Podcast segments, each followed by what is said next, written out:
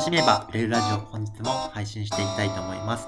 このラジオではしっくり感が大切な感覚のあなたが個性を生かして豊かになる方法についてお伝えしております。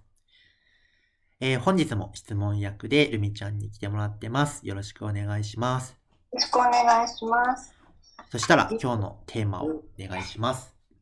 なんかテテーマってちょっと今、今ちょっと言語化がすごく聞きたいことが一個あるんですけど、はい、言語がちょっといまいちなんですけど、はい。はい。あの、えっ、ー、と、や、えっ、ー、と、お客様に対して、なんか役に立つことが、えっ、ー、と、その、お金になるんじゃないかなって漠然と思ってて、ただ、でも自分の好きなこと、うん。とのバランス、うんうん、自分の好きなこと、あと自あと自分ができること、なんかその3つのバランスがどうなのかな、はい、うまく表現できないんですけど。えっと、役に立つことがやりたいけど、好きなことやりたいんですけど、みたいなことですよね。そうなんそうなんそういうことです。OK です、OK です。えっと、まず、なんだろうな。え分けて考えるのが大事なんですけど、まず仕事っていうものは何なのかって言ったときに、お客さんが求めていることに対して自分が何かできることがあれば、それで仕事が成立するわけですよね。だから、はい、えー、売れる商品って何なのかって言った時には、売れるっていうことを最優先に考えるのであれば、えー、お客さんが、あのー、本当に求めていることは何かってことは分かり、自分が、でそれに対してできることがやれれば売れるわけじゃないですか。それは、えー、売れるんですけど、だからその、一、売れるビジネスを考えたい人たちは、その自分のやりがいを度外視して、最もお客様の、えー、一番求めているニーズは何で、それに対して自分の持っている技術のどれが一番噛み合うのかっていうところで、商品作れば売れるわけですよね。ただそこには、あの、やりたいかどうかっていう要素は含まれてないんで、やりたくない場合、あの、これは企業だったら話は別なんですけど、あの、実行するのは別の人なんで。えー、個人事業主で、かつその感覚派とかで自分のしっくりくることじゃなきゃできないっていうタイプの人だと、えー、売れるやつを仮に一度やったとしても、えー、面白くないからやめたいってなるわけですよね。だから、えっ、と、一生続けていけるビジネスを考えたい、感覚家の人がっていう条件になると、えー、やりたいことを最終的にそのビジネスに組み込むっていうことはものすごく重要な話なんですよね。えー、ってなんですけど、えっ、ー、と、まあ、いつも、あの、まあ、僕が山健さんって方から教わったもので、ライスワークとライフワークを分けるって話なんですけど、自分のやりたいを100%反映した仕事のことをライフワークっていうふうに言ってるわけですよ。でも、ライフワークはやりたいを反映していることによって、売れるのに時間がかかるんですよ。あのーなんだ、自分はやりたいんだ。やりたいから続けられるんだけど、それがお客さんのニーズに、あの、すごくわかりやすいものとして存在しているかっていうとわからないわけですよね。でも、えー、そのライフワークなりに、伝わる角度を見つけていけば、徐々にそうやって見つかっていくし、あの、わかりにくいものっていうのを分かった時に相手に与えるインパクトが大きいので、あのー、なんていうのかな、その、濃いお客さんになりやすいから、逆に時間がかかるんだけど、できてしまえば、崩れにくいビジネスにもなるわけですよ。でも、燃えるのに時間がかかる。太い薪みたいな感じなんですよね。だから時間かかるわけで、時間がかかる間お金どうすんのよっていう時には、えー、もう一方でライスワークっていうものを作って、ライスワークの方では、えっ、ー、と、やりがいの優先順位は下げて、まあ、嫌ではないぐらいの感じ。嫌ではない感じなんだけど、みんな求めてって、私はそれに対してものすごく技術が卓越してるみたいな感じだったら、パッと売れちゃうわけですよ。まあ、やりがいめっちゃ、マックスではないけど、まあ、嫌ではないみたいな。そっちで最短でお金を稼ぐ、稼ぐ状況にした上で、そうするとその、あの、ガソリンっていうかその、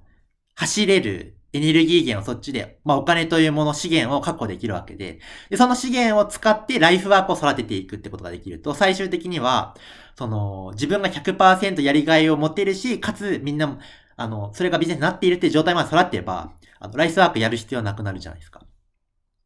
あ、育てるって感じなのか。そうですね。だ僕の場合、たまたま、ええー、まあ、ライフワークで、ちゃんとビジネスが成り立ったという状態まで来れたんだけど、その、ここに来るまでは、えー、段階がめちゃめちゃあったわけですよ。その、なんだろう。まあ、最初で言うと、えっ、ー、と、まあ、路上詩人やってるわけですけど、路上詩人は、あの、ライスワーク、まあ、ライフワークよりかな？あの、やりがいはあったけど、その、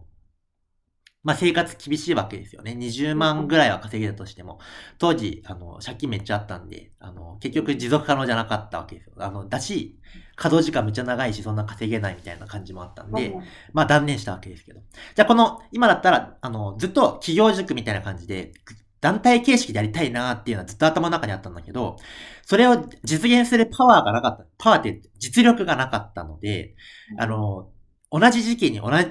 ある程度人数を一箇所に集めるのって結構、あの、難しいじゃないですか。その難易度ちょっと高いですよね。なんで最初は1対1でじゃあ、あの、コンサルやるかっていうところから始まって、そのコンサルという仕事はもちろんそれもライフワークなんだけど、その、本当はグループ形式でやりたいっていうのはずっと頭の中にあった。ただ実力が足りないから。だし、失敗、じゃあ募集をめっちゃ全力でやって失敗して、生活成り立たないっていうのは困ると。なので、えっ、ー、と、募集したけどお客さん来ませんでした。でも大丈夫ですって状態を先に作るために、まず個別コンサルで、えっ、ー、と、枠を、じゃあ10人だと10人とか15人とか埋めていって、あの、まあ、別に、塾これからやっていくけど、塾別に仮にお客さん集まんなかったとしても全然問題ありませんよって状態になって、じゃあ、そろそろ塾をチャレンジするかと。で、塾をチャレンジ実際形になりましたってなって、毎回毎回その、えー、まあ、定員を増やしても、だんだんとお客さん集められる力がついてきたんで、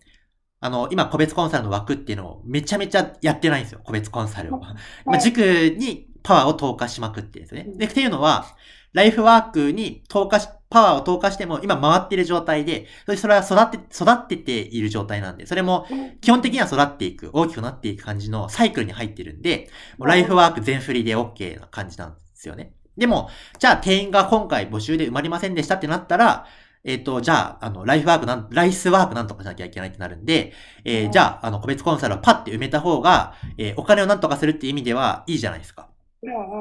なので、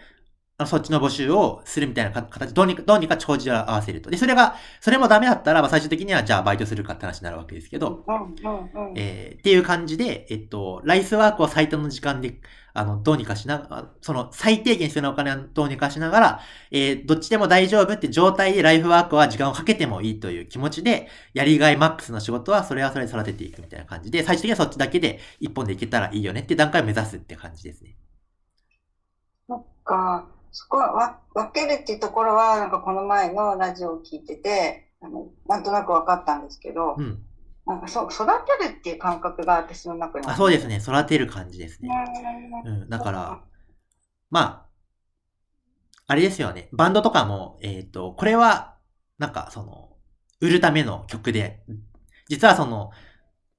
シングルだったら、その裏に入ってる2曲目が本当は自分が表現したい曲なんだみたいな感じで、その、曲の役割を分けてるじゃないですか。これは売るため、認知を広めるためとか、ヒットさせてお金にするための曲。でも本当に自分が今表現したいものはこっちなんだっていうのは、その裏に仕込んどいて、えー、あ、実は聞いてみたら全然なんかピンときてなかったけど、何回も聞いたら結構いい感じだわって感じで、徐々にファンは育っていくかもしれない。濃いファンはそっちで育つかもしれないみたいな感じで、その、役割を分けて曲作ってるわけですよね。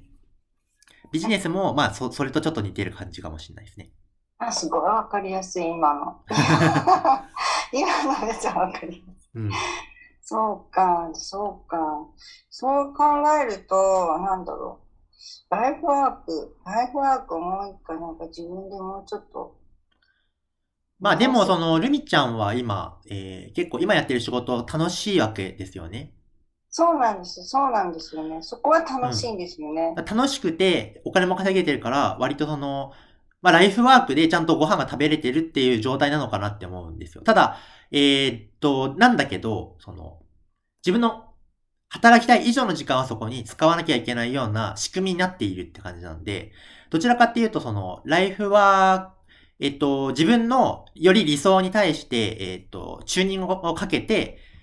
行動量を減らしても成り立つ。自分の人生上で大事にしたいものをより大事にできるような、えー、設計をするっていう感じなのかなっていう気はしてます。うん、そっか。そう、ああ、なるほどね。なんか、だから自分では、なんかそう、楽しいんだけど、なんかライライスワークやってたのかなとか、なんか、なんか、その、はっきり、はっきりしなしない感じ。ああ、でもどうなのかな？あの、最初からど真ん中っていうことはなくて、えっと、うんうん、あこっちはその自分が本当にえー、願っている方向だっていう方向に進んでいくと、より純度が増していくみたいな感じで、なんか常に、あのー、なんだろうな。私はどっちに進みたいのかっていう問いかけですよね。なんかその、もっと楽しくなるためにはどういう形なのかな。では僕は最初ビジネスに特化してなかったわけですけど、1対1のセッションっていうのをやってて、まあいろんな相談に乗ったわけですよね。なんかお片付けとか、なんかその、高所恐怖症が、みたいな話とか、恋愛とか、そのなんかその、パートナーシップとかいろんな相談乗ってた中で、ビジネスの相談をするのが、あ、楽しいな。じゃあそっちを、そっちに振ろうって感じで、えっと、特化したわけですよ、ビジネスに。それは、それが楽しい、どうやら楽しいようだってことが分かったので、それに、あの、比重をより置いたみたいな感じだったりするんで、まあ、いろいろやってる活動の中で、どれが自分に対して、あの、喜びをもたらすもので、どれは微妙なのかっていうのを観察していって、うんと、あ、なんか、もっとこっちに行きたいっていう方向に進んでいくって感じで、より楽しさが増していくって感じなので、その、自分の楽しいこと、自分の一番望む形は何かっていうのも、えー、やりながら、あの、振り返って、えー、徐々になんかその、軌道修正を繰り返していくって感じかなって思います。うんうん、あ今のですごいちょっとパッチもちょっと浮かんだのが確かにそう。私は恋愛の話をする時がやっぱ一番楽しいんですよね。うんうんうんうん。ねだけど、その本当に今、翔ちゃんが言ったように、いろんな相談を受けるんですよ、恋愛以外の。はいはいはい。で、その時にそこに力を注いでいいのかどうかってちょっとね、思ったりするんだけど、一応答えはするんだけど、結局ね、こう一緒だから答えはするんだけれども、そこに、なんだろう、いいのかな、こんなに時間をかけてって思ったり。ああ、まあ、それかけているのが自分にとってどうなのかっていうのはありますよね。かけていることがものすごく楽しいのか、えー、そうじゃないのかですね。自分にとってあんまり面白くない時間なのか、面白い時間なのかによって、そこは変わってきますよね。僕はあのビジネス、だコンサルとかでもビジネスじゃない話してることって結構まあまああるんですよ。なんか、なんかその旦那さんとこんなことがあってみたいな。いや、それは、あの、自分にとっては、あの、じゃあだからつまらないって話ではなくて、僕はビジネスを伝えたいのではなくて、願いに生きる生き方を伝えたいので、そういう意味では、あの、別に問題ないんですよ。僕にとっては。でもそれが、じゃあビジネスの話してるときは楽しいけど、パートナーシップとの相談してること、乗ってるときは楽しくないってなると、じゃあサービスの提供、あくまで僕はビジネスを伝える人なんでっていうところをより徹底するようなサービス設計にしないと自分の面白さが担保されなくなるから疲れちゃうわけじゃないですか。っていう感じで自分がどうしていきたいのかによって変わってくる。ああ、そっか。あと、あれですね、うんと、